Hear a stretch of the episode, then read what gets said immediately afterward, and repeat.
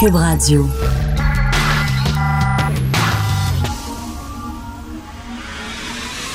De 10 à 11. De 10 à 11. Richard Martineau. Politiquement incorrect. Cube Radio. Bon mercredi, merci d'écouter Cube Radio est politiquement incorrect. Je pense que je suis le seul journaliste au Québec à ne pas avoir été filmé avec des grosses bottes. Je pense que c'est un, passage obligé. Tous les grands journalistes dignes de ce nom, que ce soit Jean-Luc Mongrain ou Dan Ratter ou les gens à CNN, à un moment donné, tu te fais filmer avec des grosses bottes dans l'eau ou dans un canot. Je pense qu'il y a plusieurs même personnes qui ont étudié en journalisme juste en disant un jour, je vais y arriver, un jour, je vais me faire filmer dans une inondation avec des grosses bottes. Ça m'est pas encore arrivé, donc je n'ai pas encore mes galons, j'ai pas encore vraiment mon vrai titre de vrai journaliste. Mais il me semble que, tu sais, quand tu dis le bon, je viens de faire un reportage là, dans une zone inondée, j'avais des grosses bottes, là, check. Voici maintenant, on peut m'appeler monsieur, on peut m'appeler madame journaliste, je l'ai faite et je, je, ne suis pas encore rendu là. Bon, je veux pas rire des gens qui sont inondés, c'est sûr que c'est épouvantable, mais ça revient année en année, hein année après année, les mêmes reportages des gens. Il y a des choses comme ça qu'on devrait peut-être avoir en stock, comme, euh, je sais pas, euh, le, Black Friday. Il y a toujours le reportage sur les gens qui attendent devant euh, des magasins pour le Black Friday, puis le, reportage annuel sur les inondations, puis tout le temps. Il y a des choses qui reviennent comme ça régulièrement. Grosse coupe du Globe and Mail ce matin. Ça va très, très mal pour Justin Trudeau. Vous savez que Justin Trudeau il aurait fait de l'ingérence dans le dossier de SNC-Lavalin. Il aurait fait pression auprès de l'ancienne ministre de la Justice, Mme Wilson-Raybould. Là, le, le Global Mail vient de sortir une histoire qui nous rappelle, nous, au Québec, une ancienne histoire. Vous vous souvenez, la commission Bastarache, la nomination des juges sous Jean Charest, la bonne femme qui travaillait au bureau du premier ministre Charest, puis qui mettait des post-it à côté euh, de certains candidats euh, qui avaient été très, très gentils avec le Parti libéral du Québec. Ces gens-là étaient soudainement considérés pour un poste de juge. Bref, la même chose euh, au fédéral. Alors, le bureau du premier ministre de Justin Trudeau, euh, ça a l'air qu'ils travaillent avec un outil lorsqu'ils reçoivent bon, une série de candidatures de gens, des hommes et des femmes qui voudraient être nommés juges. Ils ont un outil qui leur permet de savoir qui de ces candidats-là est membre du Parti libéral du Canada, depuis combien de temps, et qui, dans ces candidats-là, a donné de l'argent au Parti libéral du Canada et combien d'argent ils ont donné? Et pendant ce temps-là, c'est quoi le symbole de la justice? C'est une statue avec un bandeau sur les yeux, sauf que eux autres, ils n'ont pas de bandeau sur les yeux au bureau du premier ministre Trudeau, parce que, je veux dire, ils regardent de très près, ils analysent c'est quoi votre allégeance politique. Donc, si toi, tu veux être juge, tu es un excellent avocat, un criminaliste incroyable, mais si tu es trop près des conservateurs, hein, tu ne seras pas nommé juge. Ou alors, si tu n'as pas donné suffisamment d'argent au Parti libéral du Canada, hein, tu ne seras pas nommé juge. Et quel est l'intérêt de ça? Pourquoi? Est-ce que ça prend euh, des gens proches du pouvoir pour être nommé juge? Être juge, ça prend du jugement, c'est tout que tu sois près du Parti libéral du Canada ou loin du Parti libéral du Canada, que tu aies des allégeances politiques ou pas, mais eux autres, ils choisissent les juges, c'est pas rien, là, selon ce qu'ils ont. Puis là, ils ont été obligés de le reconnaître en plus, parce que le Global Mail est arrivé avec un dossier tellement béton que là, ils sont arrivés, ils sont arrivés euh, devant le bureau du premier ministre, puis ils ont dit est-ce que c'est vrai? Et ils n'avaient d'autres façon de faire que de dire, euh, tu sais, oui, c'est vrai. Effectivement, on fonctionne comme ça. C'est pas fort. Écoute, ça va très mal pour Justin Trudeau. Ça ne va pas super, super bien pour Justin Trudeau. C'est quoi sa seule réalisation qu'il a faite jusqu'à maintenant? Mettons, mettons si, euh, s'il démissionnait demain ou s'il y avait des élections demain puis il perdait, ce serait quoi? Ce serait la légalisation du pot. C'est tout. Et même ça, c'est pas génial. Vous avez vu la SQDC, Société québécoise de cannabis, la facture ne cesse d'augmenter alors que ça ne rapporte pas autant d'argent qu'on croyait. On croyait que ça rapporterait beaucoup d'argent. Finalement, c'est beaucoup moins d'argent. Euh, moins d'argent dans nos coffres. Par contre, ça coûte plus cher. Donc, au cours du dernier trimestre, la facture a doublé. On est rendu à 15 millions de dollars Et pendant ce temps-là, ça rapporte pas davantage d'argent. Et pourtant, la solution était tellement simple. On aurait pu vendre du pot. Et M. Bouchard de Couchetard l'avait proposé. On est prêt à le vendre dans nos couchetards.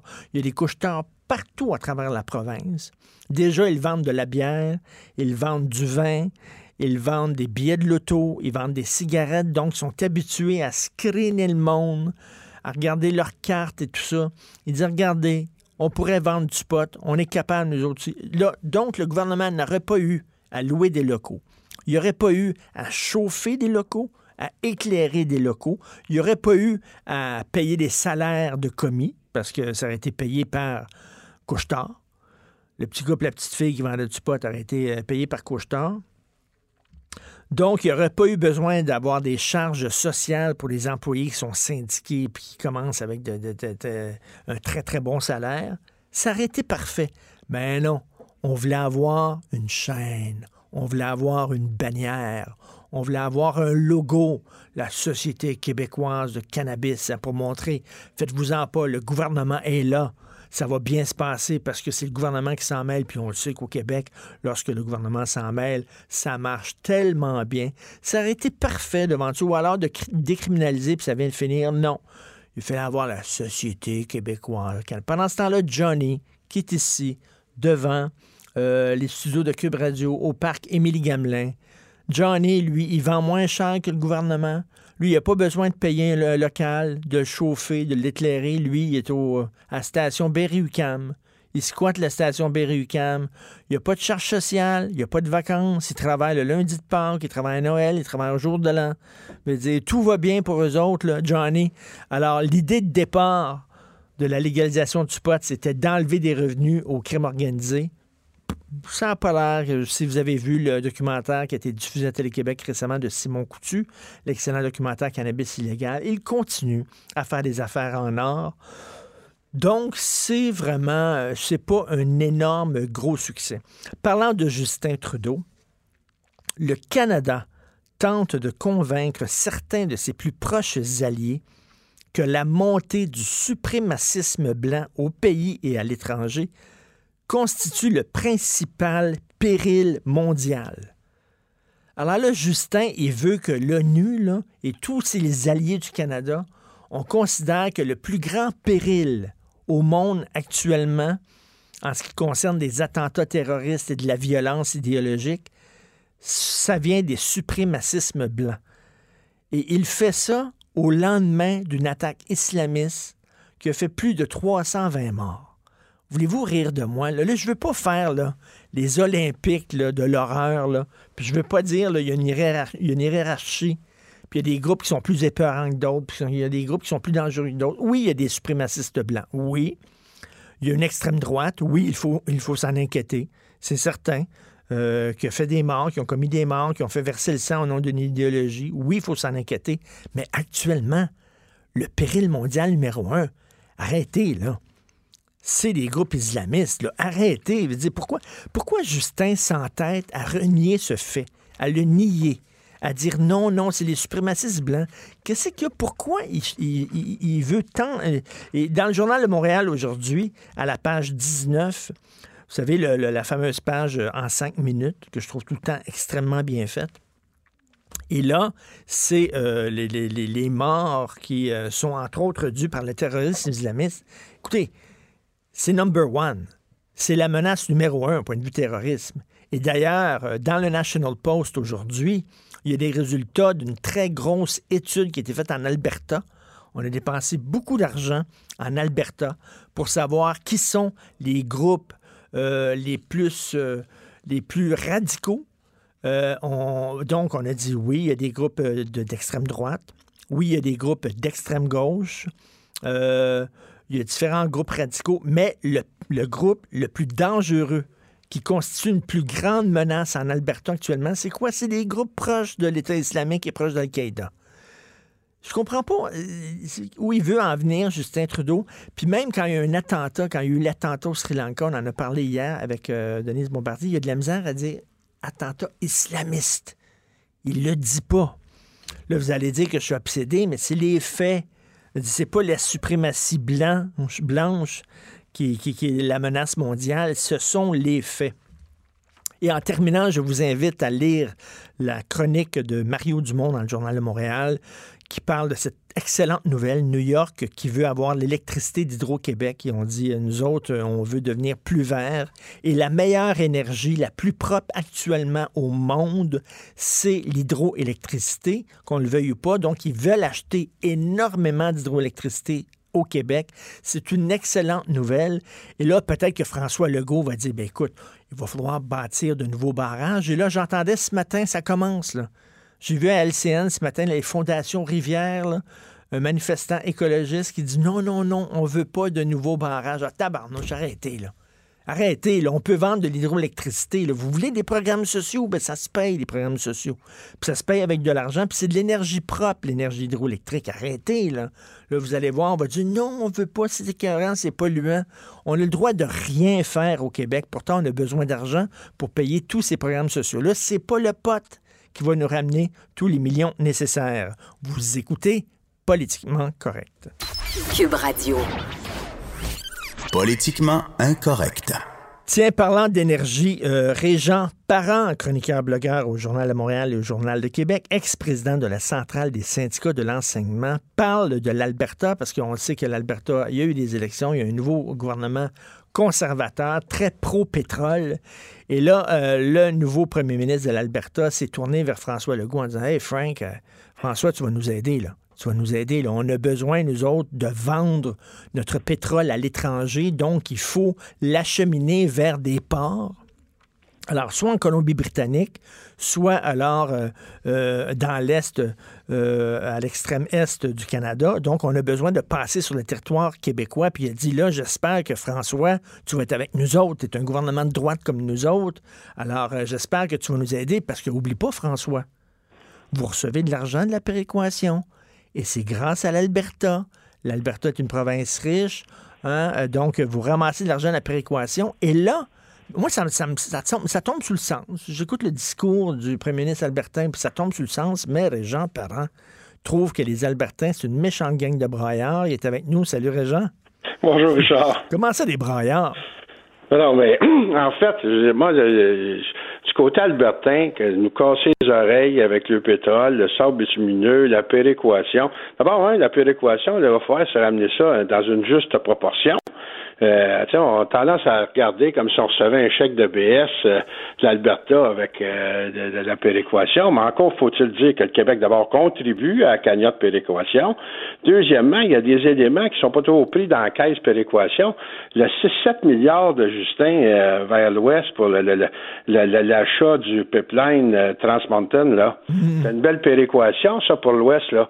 Mais on le compte pas dans la péréquation. Donc, dans ce sens-là, je dis arrêtez de nous faire euh, sentir coupables ou euh, euh, de, de- nous chioler après parce qu'on ne veut pas passer un pipeline chez nous sous prétexte que vous autres, parce que vous avez vous versez dans la cagnotte péréquation, ben, le Québec devrait être à quatre pattes. Il est loin de là.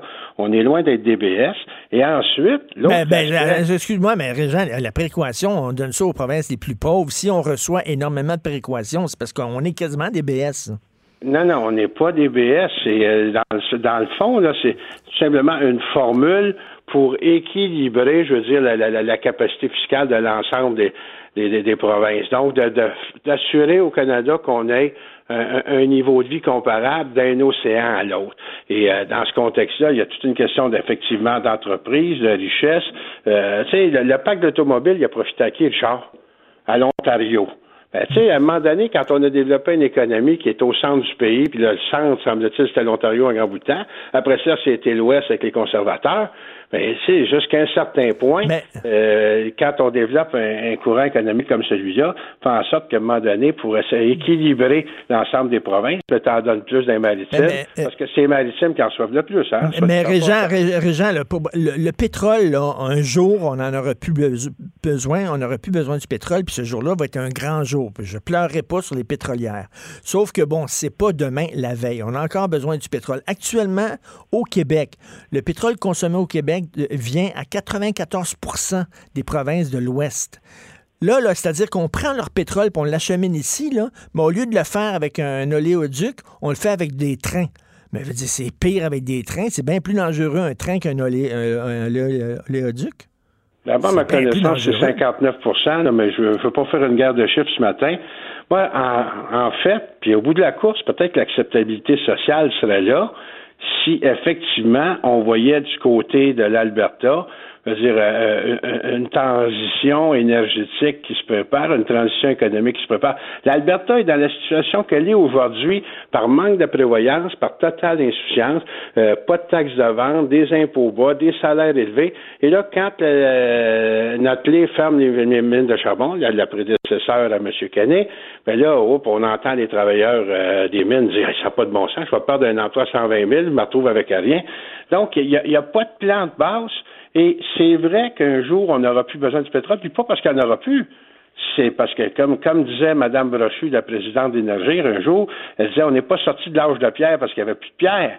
C'est parce qu'à un a compris qu'il y avait des affaires qui étaient plus efficaces que des pierres comme pour fabriquer des outils. Mais c'est la même chose. Là, on, de plus en plus, on voit la, la, la, du, côté électrique, euh, les voitures électriques, euh, la machinerie électrique. Bon, Donc, mais, mais c'est pas, c'est pas encore, c'est pas encore parfait. Là, c'est loin, c'est loin, c'est loin d'être parfait. Le, le, on s'en va vers ça, Charles. On s'en va et, vers ça, mais on a encore besoin de pétrole. Et moi, personnellement, je préfère acheter du pétrole de l'Alberta qu'acheter du pétrole, mettons, de l'Algérie, par exemple. Je préfère ça. ça là. Juste, moi, je pense qu'on pourrait avancer dans cette direction-là. C'est ce genre de débat que j'ai avec des amis de temps en temps chroniqueurs. C'est à l'occurrence, est-ce qu'il pourrait y avoir une plus grande acceptabilité sociale, puis plutôt de consommer du pétrole euh, d'Amérique du Nord plutôt que d'aller le chercher en Arabie Saoudite ou en Ben Algérie? Euh, on peut répondre oui à cette question-là, dans mesure où on a un plan, on a une vision. Surtout, je regarde la, la, la, dernière recherche qui vient d'être produite, qui figure dans le journal ce matin, là, par rapport au sable bitumineux en Alberta. C'est à peu près une des, des, des, des, des formes de pétrole les plus polluantes qu'il n'y a pas, les sables bitumineux. Fait qu'en même temps, il faut être conscient qu'un jour, il faut s'en aller vers d'autres choses.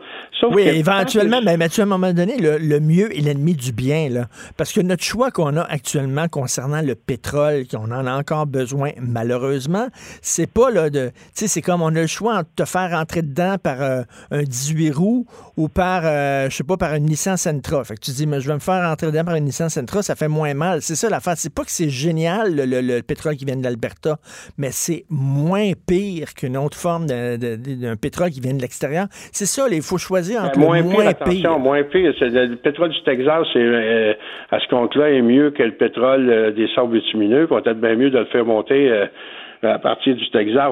Tu sais, de, de ce côté-là, moi, je pense que avant de pouvoir ouvrir ou de pouvoir devenir sensible, ça veut dire à, à, à M. Kenney, là, c'est vous en allez où? Parce que sinon, l'Alberta, ça va être le même problème dans 5, 10, 15, 20 ans. Là. Je veux dire, quand euh, Kenney réouvre, euh, met un frein finalement euh, au plan de fermeture des mines de charbon, les mines de charbon, c'est ce qui est à peu près le, plus polluant comme forme énergétique, ben, à quelque part, on voit bien qu'il n'y a, a, pas de volonté de changer du côté des Albertains. Et euh, en même temps, j'entendais hier là, le, le, le, rehaussement des prix du baril du pétrole avec la décision américaine finalement de sanctionner les pays qui euh, font affaire avec l'Iran. Là, déjà, ce qu'on entend, oh, puis là, il va y avoir encore plus de pression sur les usines de fabrication automobile pour aller vers l'électrique. Fait que ça s'en vient à grands pas. Il y a une totale imprévoyance du côté albertain. Moi, mais toi, toi, que... mais sur, sur, Jean, ce que tu dis, c'est que tu veux pas que le, le, Québec soit le petit caniche de l'Alberta, puis qu'on se mette à genoux là, pour faire plaisir à l'Alberta. Ben, de pas se mettre à genoux, mais plus que ça. C'est à quelque part, si on est pour euh, euh, ouvrir les valves au pétrole albertain, faudrait avoir un plan, je veux dire, de, de, de, de, désengagement du pétrole, un plan de désengagement des énergies fossiles. Le sait au Québec actuellement, là, les énergies fossiles, ça, ça de moins en moins la cote. Euh, a des pressions oui, de oui, plus mais en plus on en a encore besoin éventuellement dans pas grand temps. J'imagine que je vais voir ça de mon vivant. Oui, euh, oui, oui, oui. J'espère qu'on a. jeune, char. non, pas tellement, pas tant que ça, pas tant que ça. Mais j'espère que mes enfants vont voir ça que on en aurait plus besoin de pétrole. Je sais pas, on va avoir des moteurs qui vont rouler au jus de pomme à la piste ou je sais pas trop quoi là. J'espère. Mais regarde, on parle. J'entendais parler de, de, de, New York qui va être carboneutre oui. en 2050, hein.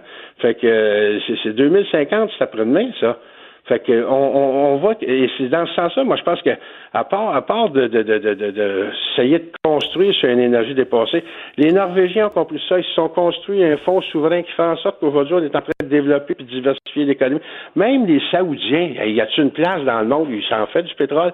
Même les Saoudiens ont mis en place un, comité extraordinaire avec des ressources du monde entier pour diversifier leur, leur économie parce qu'ils se rendent compte que s'ils ne bougent pas maintenant, mais, mais, mais, dans un mais Régent, des fois, j'ai l'impression qu'il n'y a rien qui ferait plaisir aux écolos, rien. Regarde, là, on en parlait, le New York, là, ils veulent, bon, acheter euh, beaucoup de notre électricité. Moi, je trouve que c'est un bon deal incroyable, fantastique. Puis là, déjà, ce matin, je voyais à LCN, il y avait quelqu'un du projet Rivière qui gueulait contre ça, puis tout ça. Fait que là, pourtant, c'est propre, l'énergie hydroélectrique, là. C'est la moins pire. Il n'y a rien qui est parfait, C'est certain que c'est polluant, mais bon, ben là, encore là, tu vas avoir des écolos qui vont dire non, on veut rien savoir. À un moment donné, on dirait que tout ce qu'ils ont à dire, eux autres, c'est non, non, non. Ah, ben moi, je suis pas non, non, non. Je vais te parler d'hydroélectricité, je suis pour l'éolien, je suis pour l'énergie solaire. Je, regarde ce qui se développe dans différents pays. Je regarde la France, les champs d'énergie solaire. Moi, je pense qu'on s'en va vers des énergies propres de plus en plus. Avec, euh, tu sais, quelque chose de parfait, là, ça n'existe pas. Je veux dire, euh, à moins d'être mort puis enterré, là, dans ce temps-là, on sera rendu parfait. Mais en attendant, je veux dire, je pense qu'il faut choisir entre deux mots le moindre. Hein? C'est un peu le principe. Et bon, du côté, euh, moi, je, je, je regarde d'abord un, je tolère très difficilement que les Albertains nous fassent suer avec la péréquation. Là, quand on regarde euh, comment est-ce que finalement le budget fédéral se redistribue. Et, si je regarde les chantiers maritimes, ça n'a une autre forme de péréquation qui n'a pas profité au Québec, ça, mais ça a profité au chantier du Manitoba, ça a profité au chantier de la Colombie-Britannique. Fait qu'avant de se sentir coupable par rapport à la péréquation, là, puis de penser qu'on est des quêteux, il faudra regarder l'ensemble du tableau. Après ça, sur le pétrole, il y a peut-être justement une acceptabilité, sociale qui serait plus grande. Mais on peut nous démontraient qu'ils sont en train de procéder à d'autres choses. Mais si je te pose la question, si je te pose la question, qu'est-ce que tu préfères, euh, du pétrole euh, de l'Alberta ou du pétrole de l'Algérie? Et si tu prends le pétrole de l'Alberta, ok, on l'achemine comment au Québec? On l'achemine par train ou on l'achemine par oléoduc? Bon, d'abord, je veux dire, la, question que comme tu la poses, euh, Richard, c'est qu'on est dans une dynamique où le pétrole, c'est ce qui est en cause pour Kenney, c'est pas de nous amener du pétrole au Québec c'est de traverser le territoire québécois pour l'amener d'un port des maritimes, pour le transporter ailleurs dans le monde. Fait que ça, c'est déjà en soi dire bon ben est-ce qu'on est-ce qu'on a intérêt à exposer notre territoire à une certaine contamination? Pas vraiment. Maintenant, est-ce que c'est mieux un pipeline que le train? Euh, je pense que oui, moi. Ben, ben moi, je pense que là-dessus, il y a beaucoup d'incidents et d'accidents euh, qui ont été rapportés avec les pipelines, autant qu'avec les trains, soit dit en passant. Non, non, mais on a tous dans la tête le lac Mégantic, bien sûr. Là. Oui, mais c'est sûr, le lac mégantique, quand on regarde, quand on fait le tour, hein, les wagons qui n'étaient pas euh, appropriés pour le genre de combustible qu'on transportait, euh, le gouvernement fédéral qui finalement est dans un laisser-faire pour un laisser-aller, euh, ne prend pas qu'il court après ce à 6 blanc plutôt que de courir après les trains qui n'ont pas de place et rails. Là. Tu sais, c'est dans ce sens-là, à un moment donné, euh, est-ce que le train, est-ce que le, transport le, ferroviaire euh, ou le transport par pipeline, lequel est le plus sécuritaire? Je pense qu'il y, a, dépendant comment est-ce qu'on transporte sur rail, ça peut devenir très dangereux, on l'a vu à Mégantic. Et euh, dépendant quelle sorte de pipeline et comment est-ce qu'on opère, là aussi, on a vu des fuites un peu partout. Mais, à un moment donné, un moment donné, on a des programmes sociaux, on, on est fiers de nos programmes sociaux, on a des demandes, encore on a des besoins au Québec dans les écoles, dans les hôpitaux, etc. Ça prend de l'argent, ça prend de la rentrée d'argent, puis cet argent-là, ben entre autres, l'exploitation de nos ressources naturelles, ben ça serait une bonne façon aussi de payer pour ces programmes sociaux-là. L'argent ne pousse pas dans les arbres. Ben ça, on s'entend. C'est pour ça que c'est intéressant ce que, tu, mettais en, lumière à, l'introduction de l'émission par rapport à New York qui veut acheter notre électricité. Moi, je pense que le, plan du premier ministre, quand il va être la batterie verte de l'Amérique, ça, je trouve ça intéressant. Maintenant, je veux dire, euh, quand on va acheter du pétrole ailleurs, faut voir la perspective. Surtout, mais quand je dis ailleurs, je parle au Canada, c'est parce que en même temps, moi, c'est les Jérémiades d'Albertaine, ils auront de fin euh, quelques, quelques jours où, à un moment donné, il y a un premier ministre qui dira, ben là, le pétrole, il va falloir commencer à planifier notre sortie du pétrole. Ce qui n'est pas le cas en Alberta. C'est là que je dis, attention, si on répond trop rapidement oui, euh, je répondais à un moment donné à la question, on va dire, oui, moi je pense que j'aimerais mieux acheter du pétrole albertain que du pétrole algérien. Mais dans le moment, je veux dire, si on se conditionne euh, au fait que les autres, là, c'est leur économie est centrée, est, est, mono-économie, et euh, si on, on, lâche sur le pétrole, si on veut sortir du pétrole, on va passer pour des sans qui laissent tomber. Ben là, il me semble qu'il y a une leçon à lui donner. C'est sûr que peut-être que M. Legault a été trop franc quand il nous a parlé d'énergie sale ou de pétrole sale, mm. mais à quelque part, il n'y avait pas tort, François Legault. C'est commencer à penser à sortir du pétrole parce que c'est pas une affaire de deux, trois ans, on s'entend.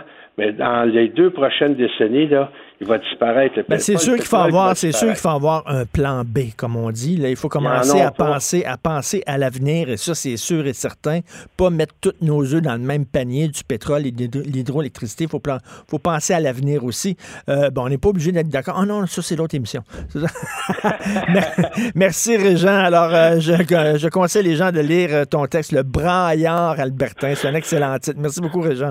Merci, Richard. Bonne journée. Merci, bonne journée. On s'en va tout de suite à la pause. Vous écoutez Politiquement Incorrect. Pour nous rejoindre en studio. Studio à commercial cube.radio. Appelez ou textez. 187 cube radio. 1877 827 2346. Politiquement incorrect. vous le savez, on a un nouveau euh, collaborateur, on est très fiers de l'avoir tous les mercredis. Il va être avec nous, Christian euh, Dufour, politologue. Salut, Christian. Bonjour, bien content d'être euh, là aussi. Merci d'être en studio. Je, je, te voyais pendant que Régent parents parlaient et t'avais pas l'air tout à fait d'accord. Ah, ça me décourage. J'aime bien les gens parents. Bah, moi, je trouve que les nouvelles religions environnementales, tout azimut, au Québec, c'est devenu une religion. Ça prend toute, toute, toute la place. Là. Et à un moment donné, bon, c'est là, mais ça me déprime un peu parce que c'est un peu trop des fois. Mais, mais c'est vrai qu'il faut penser à l'environnement. Ah, Étais-tu un négationniste? Ah, ben, je, je, doute complètement que le réchauffement de... Non, je veux dire, je pense qu'il y a un réchauffement de la planète. Je trouve que l'environnement, c'est important. Je trouve que les politiques publiques doivent en tenir compte. Mais on est confronté au Québec à quelque chose d'autre. Ça devient une idéologie. Euh, qui prend toute la place. Ça devient un peu une religion, ça devient excessif. Euh, et j'en donnerais comme exemple, parmi d'autres, euh, le fait que Québec solidaire, le parti qui a le vent dans les ailes auprès des élites bon chic, bon genre, ben, la première priorité de Québec solidaire, on le sait, c'est l'environnement.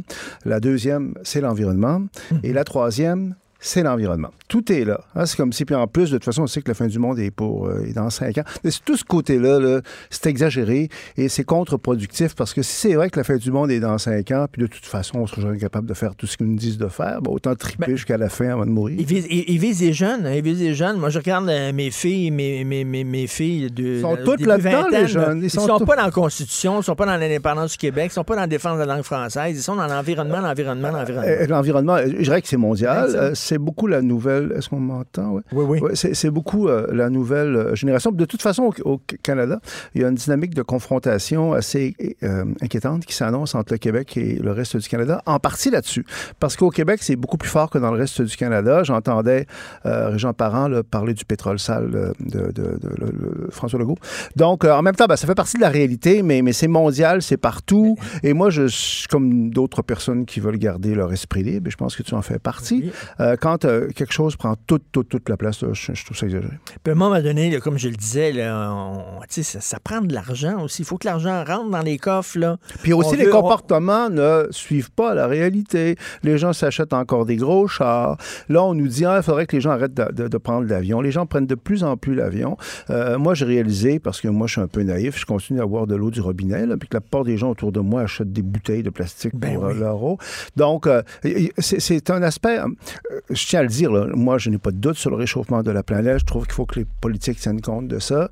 Euh, mais je veux qu'on reste dans le réel. Et c'est comme si les êtres humains ont toujours besoin, à un moment donné, de triper fort. À un moment donné, ça a été le marxisme, ça a été le catholicisme, l'islamisme. Euh, ça, devient comme irrationnel. Ça devient comme... Euh, et si, si l'environnement, c'était si cher au cœur des Québécois, ben on aurait voté davantage pour les partis verts et tout ça. là, on voit des gens qui n'ont absolument pas été élus, comme Dominique Champagne, qui prend quasiment le, gouvernement en otage. Tu sais, c'est, Ouais. qui ces gens-là? Ils n'ont pas été élus par la population, ces gens-là? Ouais, mais c'est des. euh, comment je C'est une espèce de bien-pensance nouvelle.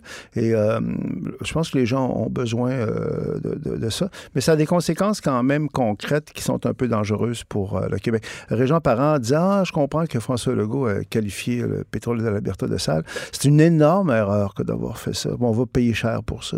Parce qu'on va payer des milliards de dollars pour ça. Il vaut mieux avoir notre pétrole de l'Alberta que de l'avoir de l'Algérie, par exemple, ou de l'Arabie Saoudite. Oui, pour- aussi, il y a eu une période où François Legault, en fait, euh, euh, ce qu'il contestait dans le projet de Énergie Est, le pipeline Énergie Est, c'était qu'il n'y aurait pas de retombée au Québec. Je ne sais pas si tu t'en souviens. Il disait, c'est parce que là, on, on considère le, le- le territoire du Québec comme un passage, comme une autoroute. Là. Et puis, on n'aura aucun avantage de, euh, suite à ça. Euh, là, il a changé sa- sa- son opinion. On est dans l'accep- l'acceptabilité sociale. hein. C'est ça le concept. Oui. C'est-à-dire qu'il n'y a pas d'acceptabilité sociale au Québec pour ça. Est-ce que c'est Mais possible? là d'avoir- encore, c'est vrai, ça? Y a-tu eu un sondage récemment? Je sais pas a- quand il dit ça, là, les, les- les- les Québécois sont contre ça. Je sais pas au nom de qui il parle. Comme tu le sais, Richard, le concept d'acceptabilité sociale, c'est très, très, très rigoureux. C'est très, très oui, scientifique. hein. très Vraiment, là, on peut pas lutter contre ça. Donc, donc ça, c'est un exemple, en fait, euh, du manque de rigueur. À un moment donné, moi, c'est ça qui me choque. Acceptabilité sociale, c'est fumeux. Ça veut rien dire. Ouais, ça veut dire ça c'est trop dire- compliqué politiquement. Là. On veut pas se mettre dans le trouble. Les Québécois sont contre. Euh, Ça ça peut pas marcher.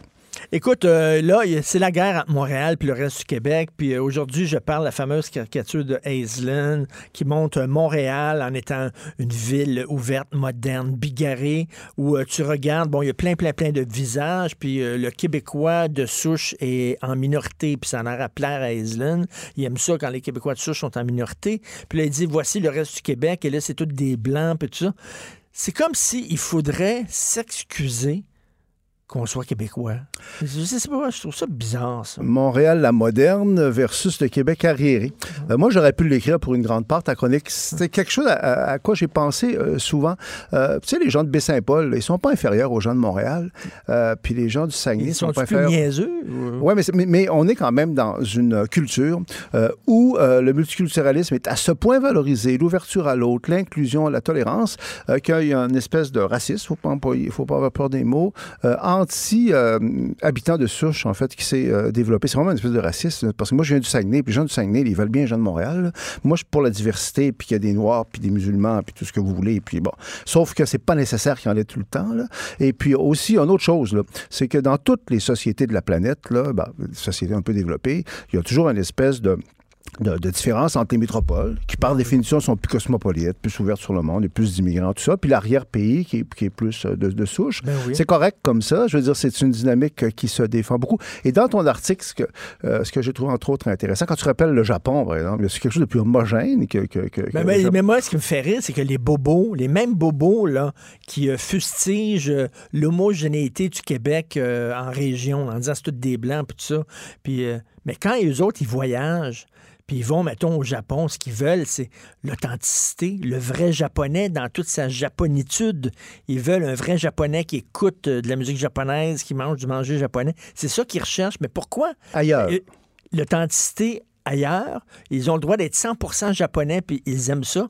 Mais quand ici, on est 100% québécois, oh non, on est fermé. Ben, il faut pas oublier que dans une. C'est pas juste québécois, je te le dis. Les Français sont beaucoup là-dedans aussi. Je dirais que tout l'Occident est là-dedans jusqu'à un certain point. Mais au Québec, il faut pas jamais oublier que le multiculturalisme canadien, au départ, ça venait pas du Québec. Puis ça a quand même été une façon, en partie, là, faut pas. C'était pas juste ça, mais c'était quand même ça en partie pour neutraliser euh, le Québec. C'est pour réduire les, les Québécois euh, à- à- au côté ethnique. hein. Le fait national québécois devient un, un phénomène euh, ethnique. Non, moi, moi, ça, moi, ça, ça me choque et tu as raison. Et, et c'est comme l'appropriation culturelle, tout ça. C'est une espèce de, de revanche, en fait, euh, des, des groupes qui étaient autrefois opprimés, euh, bon, qui ne, se satisfassent pas de l'égalité, de l'ouverture, de la tolérance, qui veulent, qui veulent une espèce de revanche, qui veulent avoir le dessus, en fait. Oui, puis qui veulent qu'on s'excuse pour les crimes qui sont commis par Les, les ancêtres. Euh, autrefois, euh, dans les sociétés traditionnelles, puis encore récemment dans la Chine de Mao, on faisait payer aux enfants les péchés des parents. Hein, veut dire, ça se transmettait de génération en génération. C'était la barbarie totale. hein. Euh, les, démocraties libérales ont mis fin à ça. Mais là, ça revient parce que là, on veut donner aux Québécois, mettons, un Québécois qui est noir aujourd'hui, euh, bon, euh, il n'a jamais connu l'esclavage, lui, par définition. là. Je veux dire, bon, peut-être que ses ancêtres ont connu l'esclavage, mais là, on voudrait lui donner des droits à lui qui n'a jamais connu l'esclavage parce que ses ancêtres ont, connu l'esclavage. C'est aussi absurde et régressif et, raciste, en fait, euh, que de faire payer aux enfants les, péchés des parents. Ben oui, tout à fait, effectivement. Et c'est très drôle parce que cette gauche-là, mettons, lorsqu'il y a un attentat islamiste, ils disent faites pas d'amalgame, ne mettez pas tous les musulmans euh, dans le même sac. Mais par contre, quand il y a un attentat euh, qui est un blanc, par exemple, euh, catholique, qui va tuer, euh, je ne sais pas, des musulmans, quelque chose comme ça, là, on a tendance à dire Ah, mais là, c'est un crime de blanc, c'est un crime. Là, on fait de l'amalgame. C'est, tout l'Occident complet qui est, coupable de ce crime-là. Là, soudainement, on lui met tout dans le même sac. Oui, mais on peut. Moi, ce que, ce que je comprends moins, c'est que parfois, ce sont quand même des, des, des Québécois, des Canadiens là, de souche, là, enracinés ici, qui vont adhérer à ça. Comme une espèce de. Je sais souviens, il y avait un, un, livre de Pascal Bruckner en France. Je ne sais pas si je, je, me, je me souviens Les sanglots de Le l'homme sanglot blanc. de l'homme blanc. De- donc, c'est l'envers de la colonisation. Tu sais, on- il y a eu quand même des, des, des, siècles euh, où l'Europe euh, a colonisé euh, les, les, les autres euh, continents. Et maintenant, c'est comme si c'est euh, la revanche de ça. Puis une espèce d'énorme culpabilité de nos sociétés à l'égard de ce qu'on a fait euh, avant, en fait. À fait. Mais ben, je reviens là-dessus, on n'est pas responsable des crimes commis Pas du par, tout. euh, par, par nos Moi, moi, je me sens ancêtres. pas du tout responsable de l'esclavage, de toutes ces, ces choses-là. Et, et- et je crois que euh, moi, je défends ça beaucoup. Euh, il faut pas qu'il y ait de discrimination. Il faut qu'on soit dans la terrasse. Mais moi, je fais pas de différence, qu'on soit noir, blanc, n'importe quelle confession. Mais là, c'est parce qu'ils veulent qu'on fasse des différences. C'est dans ce sens-là que le racisme revient, en fait. C'est que là, on se satisfait pas de l'égalité, de la non-discrimination. On, veut, au contraire, avoir des privilèges. Écoute, euh, je reviens au Canada. Penses-tu qu'on s'en va vers un gros clash constitutionnel prochainement? C'est-à-dire que, bon, lorsque le projet de loi 21 sur la laïcité va être adopté, euh, je suis convaincu qu'il y a des. euh, ça va être traîné en cours. Il y, a des, organismes qui vont le contester en cours. Et là, tu vas voir tous les constitutionnalistes canadiens-anglais qui vont la tailler en morceaux qui vont vouloir la tailler en pièces. Est-ce qu'on s'en va vers un gros clash constitutionnel? Je suis pas sûr euh, de, ça. Je pense qu'il y a un danger de clash, mais pas sur ça. C'est-à-dire qu'il y a un danger de clash dans la foulée de NCNC Lavalin, euh, péréquation, euh, pétrole sale. Hein, euh, dans le reste du Canada, on est remonté contre le Québec. C'est très révélateur que le nouveau premier ministre Jason Kenney euh, a jugé bon de parler en français le soir même de son élection, au moment même où il savait que la majorité des, des Albertains étaient devant leur téléviseur. Ça montre à quel point les Albertains sont remontés contre le Québec, là, qui perçoivent- contre le sont Québec, là. qui perçoivent comme égoïste et puis suffisant dans sa bienplaisance environnementale. Est-ce que tu trouves qu'ils ont raison? en partie, oui. Mais en même temps, c'est injuste pour le Québec, mais, mais, mais en même temps, il suffit pas d'avoir raison. hein. Il faut aussi s'organiser pour gagner, puis pas être tout seul. Et moi, je trouve que euh, le problème du Québec, c'est qu'on n'a pas de politique intergouvernementale canadienne. Monsieur Legault, là, il tripe sur euh, euh, New York ces temps-ci, je le comprends. Ça va pas mal mieux sur le front américain que sur le front canadien, parce que Jason Kenney, c'était une espèce de main tendue un peu qui, qui, qui- présentait au Québec. On a répondu comment? Par une résolution unanime de l'Assemblée nationale disant pas question qu'on ait de pipeline au Québec. Et Gabriel Nadeau-Dubois euh, a envoyé un tweet en anglais à M. Kenney immédiatement pour lui dire, voyez, c'est ça, c'est ça, c'est ça. Pour revenir à ta question de départ, sur le, le projet de loi 21, il peut y avoir des problèmes. Mais moi, je suis loin d'être sûr qu'il va en avoir à ce point-là parce qu'on on peut critiquer le gouvernement Legault dans d'autres dossiers, mais dans ce dossier-là, il a quand même bien fait ses devoirs. Le projet de loi est fondamentalement modéré, il faut le dire et le Ah Non, mais il est très mal reçu. Là. Il y a François Côté, l'avocat constitutionnaliste, il est allé dans un, euh, un powwow annuel qu'il y a de tous les, les constitutionnalistes euh, au Canada qui se réunissent. Et euh, lui, écoute, tous les constitutionnalistes qu'il rencontrait disaient que cette loi-là était odieuse. Donc, Elle euh, ne passe pas au. C'est leur problème. Donc, euh, euh, mais c'est leur problème. Les gens ont le droit de critiquer puis de ne pas être d'accord, mais moi, je trouve qu'elle est très modérée pour euh, plusieurs raisons. En fait, le, le- le fait qu'on respecte les droits acquis, c'était très intelligent de faire ça, c'est-à-dire qu'il n'y a personne qui va perdre son emploi. Et surtout, on adopte dès le départ la clause dérogatoire, qui fait partie de la Constitution canadienne, là, qui fait que pendant cinq ans, euh, tu peux pas, en fait, la contester en vertu de la Charte canadienne des droits. Il faut peut-être avoir des problèmes, mais il reste que dans la mesure où il n'y a pas beaucoup d'individus qui sont affectés euh, euh, par ça, sauf peut-être les étudiantes là, euh, qui veulent devenir professeurs, seraient confession musulmane et qui veulent porter le voile. Mais à part ça, il n'y a personne qui perd sa job. Tu peux bien aller devant les tribunaux, mais on- on- la clause dérogatoire, ça existe. C'est un droit, la clause dérogatoire. pour le gouvernement. Donc, de toute façon, entre toi et moi, je vois pas au niveau fédéral, en tout cas, euh, l'intérêt pour les chefs fédéraux de s'embarquer là-dedans. Ils sont dans autre chose. Andrew Scheer et compagnie, ils sont, dans, ils sont pas Ils sont là-dedans. dans autre chose. Trudeau aussi. Même Trudeau, je pense que les réactions à, à Ottawa ont été très, très, très modérées.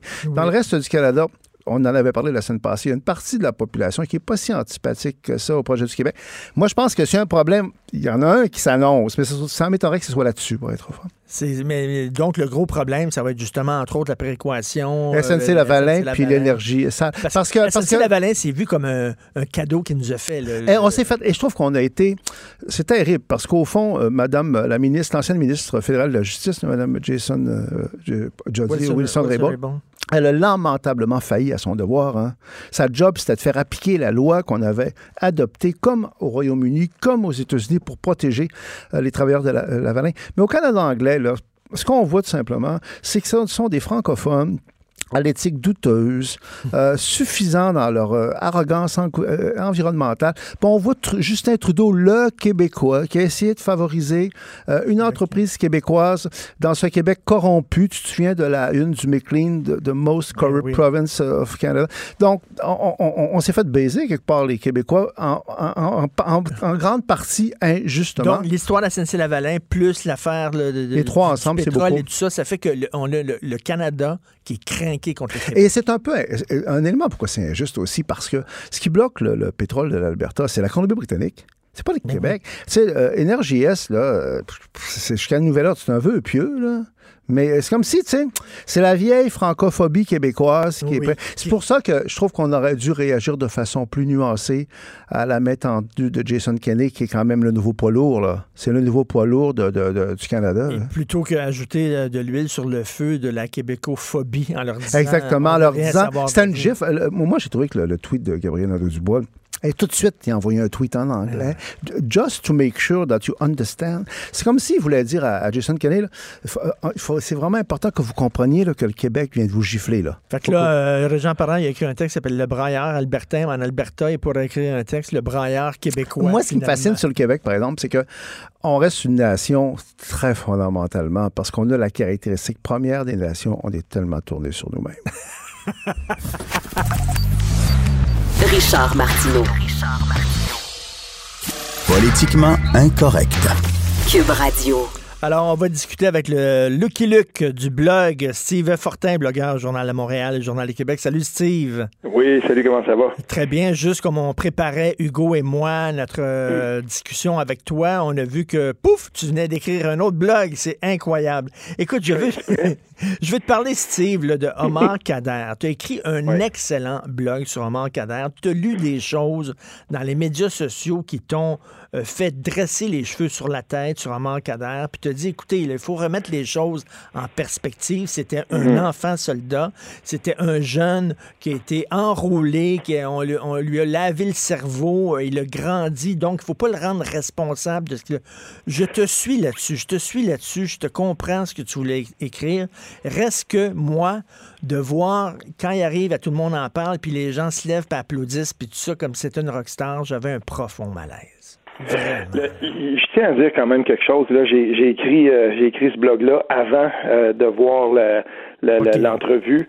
Euh, la- la- l'affaire, c'est que, comme on le sait, euh, tout le monde en parle, est enregistré le jeudi, euh, diffusé ensuite le dimanche. Donc, pour les gens qui disaient oui, mais il va le recevoir à Pâques et tout ça, mais c'est enregistré le jeudi d'avant.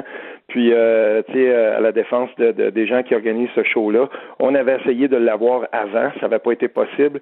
Donc, c'est la, c'était la dernière de la saison, c'était le seul moment où on pouvait le diffuser. Donc, on l'a fait. Puis, toi-même, tu le sais, de toute façon, tu sais, tu t'organises toi aussi Ben un show comme ça à la télévision. Puis, des fois, il y a des, il y a des gens qui tu absolument parler. Puis, euh, écoute, on n'est pas toujours maître de l'horaire. C'est ça, parce qu'il y a des gens qui ont vu ça comme une provocation qu'on le recevait à part. Non, non. Non, non, non. Puis et, et là, concernant concernant donc euh, le, le, le cas de de, de, je veux dire une chose. Euh, dès 2012, euh, j'ai eu la chance de discuter de ça dans une autre vie avec euh, Roméo Dallaire. J'avais assisté à une conférence où il avait traité de ce dossier-là, parce que déjà depuis 2008, il avait pris position, le, lieutenant général Dallaire, pour dire il faut s'intéresser au cas de Omar il faut le sortir de Guantanamo, puis avait insisté pour dire que, bien que ce n'était pas un théâtre opérationnel de guerre dans le sens conventionnel du terme, c'est-à-dire entre deux États qui combattent, il fallait adapter la réalité des enfants soldats à cette, à cette nouvelle euh, réalité, là, si on veut, des conflits internationaux. C'est plus des États, mais tu te retrouves mm. dans des dans des genres de conflits là, euh, comme celui où était euh, où, était justement le jeune Omar Kader. Tu sais, c'est à 11 ans qu'il a été amené qui a été amené donc à l'âge de cinquième année cinquième année du primaire. Ses parents l'amènent, son père l'endoctrine complètement dans ces mouvances là. Puis je veux dire, il faut tenir compte de ça. Maintenant, Omar Kader, c'est pas un héros. Euh, Omar Kadar, c'est pas quelqu'un euh, qu'on devrait non plus là. Euh, on doit pas en faire un héros, mais c'est quelqu'un qui a le droit à une chance de réhabilitation. Puis pour le 10,5 millions, n'oublions pas une chose, ça c'est une pénalité imposée par un juge au Canada pour l'avoir laissé croupir à partir de 2008 dans les euh, prisons de Guantanamo. La, il est né au Canada, c'est un citoyen canadien, c'était la responsabilité du Canada de ne pas le laisser là jusqu'à ce qu'il soit le dernier ressortissant d'une nation. Donc, t'es, d'accord quand même, profond malaise quand il s'est fait applaudir, tout ça, comme s'il était une rockstar. Dans la forme, l'entrevue était vraiment bizarre. Et, deuxième chose, mm-hmm. y a-tu déjà donné de l'argent, lui, euh, à la famille du gars qui a tué? Oui, mais là, ça, c'est. En tout cas, je, veux, je veux faire attention. Moi, je ne vais pas jusque-là. Moi, j'arrête au, j'arrête au, bout de est-ce que c'est un enfant soldat ou pas. Ensuite, euh, cet homme-là, en acceptant, en fait, en, se voyant octroyer cette compensation-là, ce qu'il va faire de ça, puis moi, je vais te, je vais te dire un malaise que j'ai que, que j'ai ressenti à un moment donné. C'est dans la façon dont il a présenté euh, sa requête pour avoir un passeport pour s'en aller ensuite et tout ça. Il, a le droit de faire son, pèlerinage à la Mecque et tout ça. Il est pratiquant. Ça, tu sais, ça me dérange pas. Mais euh, tu sais, c'est sûr et certain que pour toujours, euh, il va y avoir comme une espèce de malaise par rapport à ça. Puis euh, et, et là, ben il faut voir là jusqu'à jusqu'à quel point. Il y a d'autres gens qui me disent oui, mais est-ce qu'il s'est déradicalisé tout ça? Ben, ben, on le sait pas. Moi, mon gut feeling, puis j'ai rien de scientifique, Steve. je te dis rien que quand mm-hmm. je le vois, mon gut feeling, c'est qu'il n'a pas vraiment encore pris ses distances avec sa famille. Il pas, je suis pas sûr qu'il s'est ben. déradicalisé. Il est encore proche de sa sœur, qui est vraiment, tu sais, je sais pas. Je regarde ça, puis je suis pas convaincu vraiment qu'il n'y a pas les mêmes idées qu'il avait quand il était jeune ben à ce moment-là, il faut s'en remettre aux autorités puis aux gens qui sont qui sont compétents puis qui doivent surveiller euh, qui doivent surveiller ces choses-là. Je veux dire, euh, euh tu sais, c'est là ben ça, ça, ça, dépasse un peu comme tu dis, on est dans le domaine des perceptions. Moi, j'ai vu une entrevue en anglais euh, dans un média local de Calgary alors que je me trouvais à Calgary. Puis je veux dire, quand il y avait, euh, je me souviens là, c'est au moment où il avait été libéré, puis il était chez son avocat, puis il était en Alberta à ce moment-là. Euh, je sais pas s'il y est encore, mais j'avais vu la première entrevue qu'il avait accordée, puis il s'était bien conduit. J'avais, j'avais, j'avais trouvé que quand même, tu sais, il y avait un ton posé et tout ça.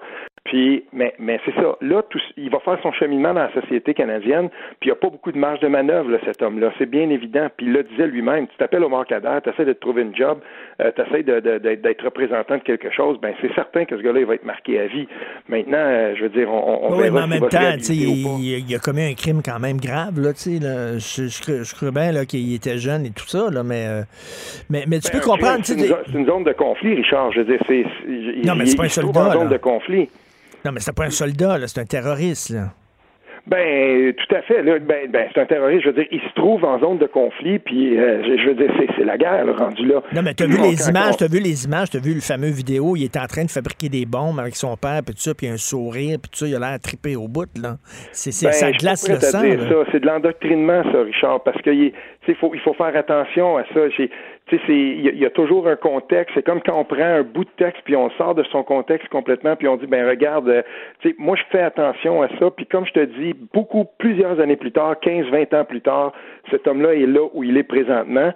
Puis il a une, euh, il a un droit à la réhabilitation. Puis voyons s'il va bien euh, saisir cette chance-là parce qu'il va toujours être, on va scruter toujours à la loupe ce que cet homme-là va faire. Steve, j'imagine que toi, comme moi, tu as, beaucoup de respect pour les militaires puis les soldats. Moi, je suis pas dans la gang qui disent ah, c'est des, des Rambo puis tout ça. Au contraire, j'ai beaucoup de respect pour les militaires, mais tu peux comprendre qu'un militaire canadien qui, qui, est allé, euh, je sais pas, en Afghanistan combattre les talibans, qui a combattu Al-Qaïda, qui a combattu. Bon, puis de voir, tu sais, soudainement, ce gars-là est applaudi puis reçu dans des émissions de variété, tout ça. Et pour un militaire canadien, c'est une maudite gif en pleine face. Je peux te dire une chose, je viens d'une famille et, d'un cercle d'amis qui a beaucoup, beaucoup souffert, de, du syndrome post-traumatique. Quand on a des gens dans son entourage proche euh, quand on connaît des gens qui ont, qui ont souffert de ça, quand on a vu des gens partir parce qu'ils n'ont pas été capables de voir la lumière au bout du tunnel, je connais très bien cette réalité-là. J'ai le plus grand respect pour les gens euh, qui sont des militaires. Moi, je suis pas un antimilitariste. Ben, je veux dire, je ne suis pas, je suis pas contre les, gens qui servent au sein des forces canadiennes ou qui choisissent ce métier-là. Il y a un contexte et, et non, c'est, c'est pas. Je, comprends la perception, puis je comprends, euh, que, que l'image que ça peut bien projeter, mais j'insiste là-dessus. Moi, j'ai écrit mon texte avant ça. J'avais pas vu la diffusion de ça. Ça a été publié avant dimanche. Puis je, voulais vraiment insister, un peu comme euh, l'avait fait, par exemple, comme l'ont fait plusieurs autres personnes, mais notamment Roméo Dallaire. J'étais d'accord avec lui. Il faut adapter la réalité de, comment on définit ce qu'est un enfant soldat à la nouvelle réalité des conflits internationaux. Et pour moi, je vais m'arrêter là dans ce cas-là. Écoute, euh, en terminal, on il nous reste trois minutes, mais tu parles, tu, as écrit sur les passages réguliers à la frontière. On sait que, bon, Justin Trudeau, il avait invité les, miséreux du monde entier à venir au Canada. Euh, et là, tu dis, il a fait une sacrée mauvaise job là, à la frontière, Justin.